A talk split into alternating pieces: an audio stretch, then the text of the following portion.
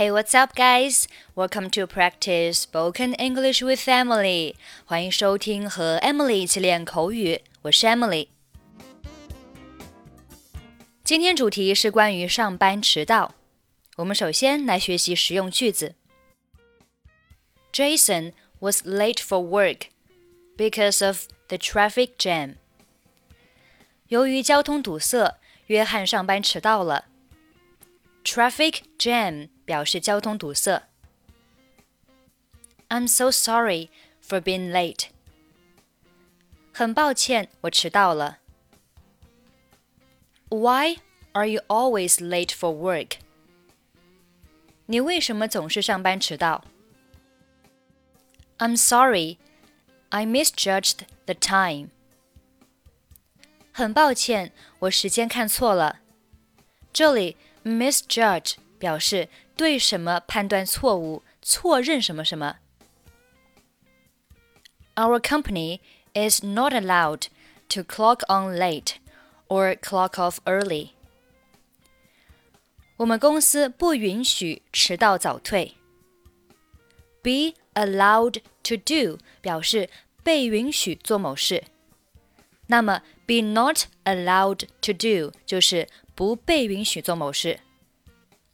Clock on 表示上班打卡，clock off 表示下班打卡。我们来听一下今天的对话。约翰，你今天早上迟到了，你为什么总是上班迟到？John, you are late this morning. Why are you always late for work? 很抱歉上班迟到了。今天在城市广场发生了交通事故，我被困在路上了。I'm sorry to be late for work. There was a traffic accident in the city square this morning. I'm stuck on the road. 你迟到总是有一个很好的理由，但是你应该给经理提前打个电话，说明一下自己的情况。 这件事的确激怒经理了。You always have a good reason for being late, but you should call the manager in advance to explain your situation. It really burns him up. 真的吗？我也不愿意迟到，但是我家离公司太远了。我每天早上六点就起床了。我想 从明天开始，我需要五点起床。Really? I don't want to be late either. But my house is too far from the office. I get up at 6 o'clock every morning.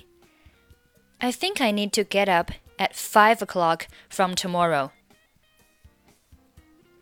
公司规定，如果你一个月内迟到超过三次，你就会被开除。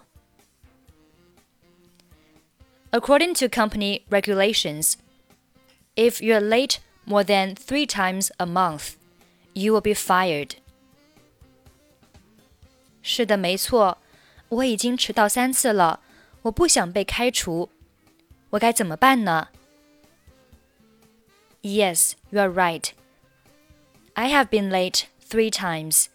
I don't want to be fired. What should I do?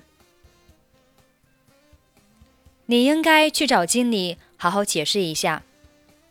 你得做好被他大吵一顿的准备。You should go to the manager's office to explain. You have to be prepared to be quarreled by him. 我知道了，我发誓再也不迟到了。I know.